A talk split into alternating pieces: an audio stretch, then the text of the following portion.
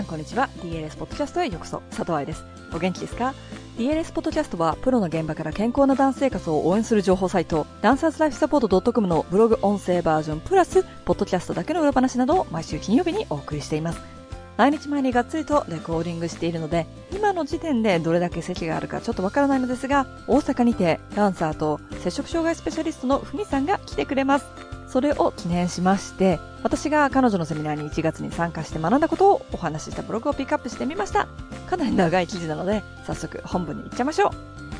う。DDD セミナーで学んだ10のこと。DDD とは、ダンサーズドントダイエット。バレエダンサーならばというか、ダンサー自身ももちろんそうだけど、特に教師や親御さんに読んでもらいたい情報がいっぱい詰まった愛しのふみさんのブログですね。もういいでしょ彼女の説明はね。今日は2019年1月に行われた本邦初となるふみさんのセミナー、ダンサー向けと教師、トレーナー向けの両方を受講した私が学んだ10のことをご紹介しますね。もちろん10個以上学んだけどね。1、炭水化物を取らないダンサーほど怪我が多い。考えるエネルギー不足イコール集中力低下。そしてダンサーの怪我は集中力が落ちている時に起こりやすい。炭水化物を抜いてきた私、バレエ学校時代もそうやってダイエットしろと言われてきたし、当たり前のようにメディアでも取り上げられていた炭水化物は敵という考え方。ふみさんに出会って食に対して自分の中にまだまだ残っている偏見ということに毎回気づかされます。2、ダンサーが必要とするエネルギーは遺伝子にも左右される。しかも80%くらいはすでに遺伝子で決まっちゃうんだってさ。昔、うちのバレエ学校ではなかったんだけれど、クライアントでいたダンサーで、私はイタリアンだからパスタをいくら食べても太らないけど、同じだけお米を食べたら太ると言ってた子がいたのね。その当時はへーとだけ思ってたけど、今思うと怪我も少なく、体型管理もできていた彼女は自分の体の声を聞いていたんだなと感心します。他の人がこれを食べているから、あれをしてるからっていうのや、ダイエット本に流される必要がないっていうのもわかるね。3、鉄分不足は生理スタートから1年ほどで落ち着くケースが多い。このメモはトレーナー目線でしていたみたい。フロアエクササイズの後、立ち上がるとフラフラするとか、疲れやすいとか、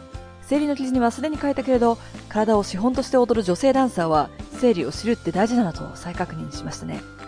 生理の話が普通にできるように、教師として口に出していく、つまり普通のこととして扱うっていう大事さも感じた。だからこそ、生理の記事をとってもいい反響があったんだろうなって思う。4、男子生徒も生理について知るべき。私は男の子の多いバレエ学校にいるわけでもないし、男性クライアントというとバレエ団の方が多いから、あまり考えないコンセプトだったけど、言われてみたらその通りだよね。別に生理について知っているイコール、女の子の生理中に助けてあげるとかそういうことじゃないけど、知識として知ることは無駄ではない。パートナーへの理解という意味で言えば、より良いパートナリングができるきっかけになるかもしれないし、ダンサーとしても成長するヒントになるかもしれないよね。5、食事記録チェックがすんげーシンプルだった。彼女の資料に載っている項目は4つだけでした。でも、ポイント2で遺伝子レベルで必要な量が違うってなれば、みんなが使える食事記録方法ってほとんどないって気づくよね。シンプルイズ the best。自分のために記録という面では、エクササイズノートやリハビリ記録もそうだけど、昨日の自分、1週間前の自分と比べる材料になっていればそれはそれで OK で、難しくするよりも継続することが大事なんだろうな。そして気づくということが大事なんだろうなって感じました。6、食事リズムは食事内容と同じくらい大事。食事にリズムがあったなんてという目から鱗もありましたが、内容と同じくらい大事っていうのもすごいなと感心しました。ふみさんの話すべて踊ってる時に聞きたかったなって思います。でもその時の私は当たり前だけど今より若かったくせに頭は硬かった。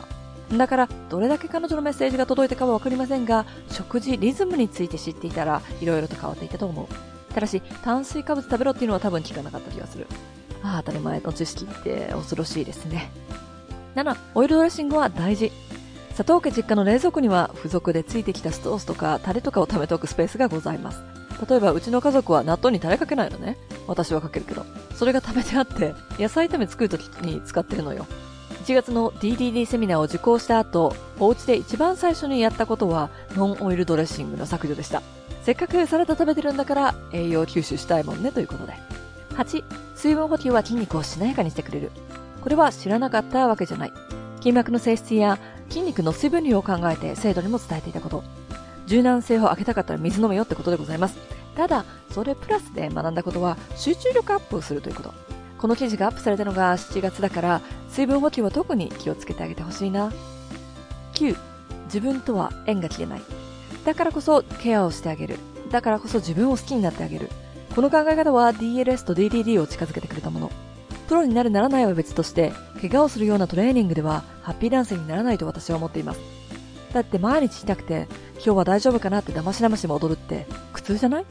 私のバレエ学校生活のほとんどはそういった感じでした。だから、バレエ学校の時の写真はあまりないし、その後バレエを見に行くとも嫌だった。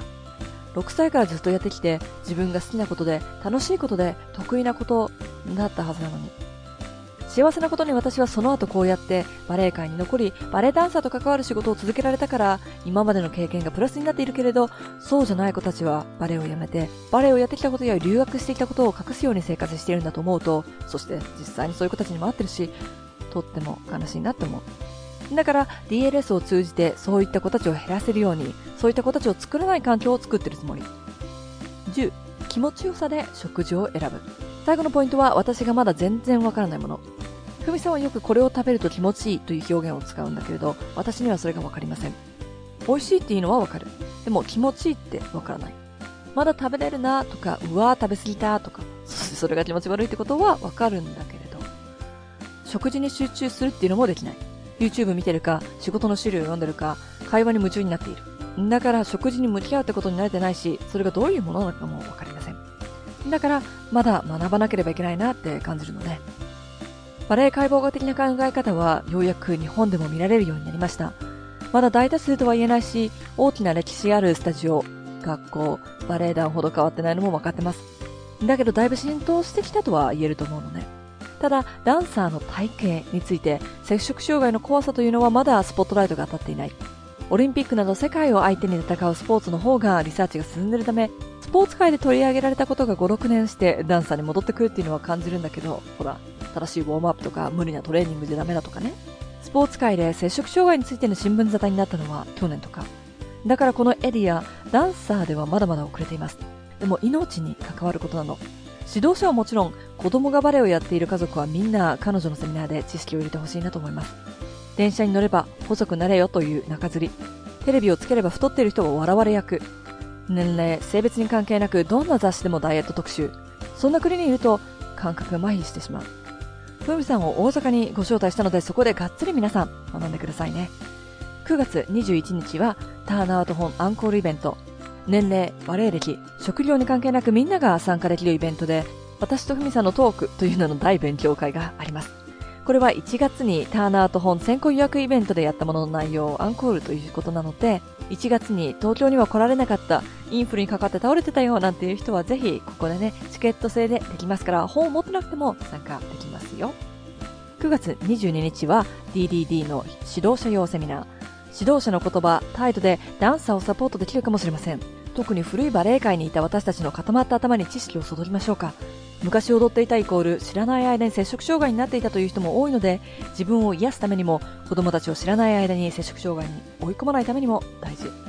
9月23日は DDD のダンサーとお休みだ。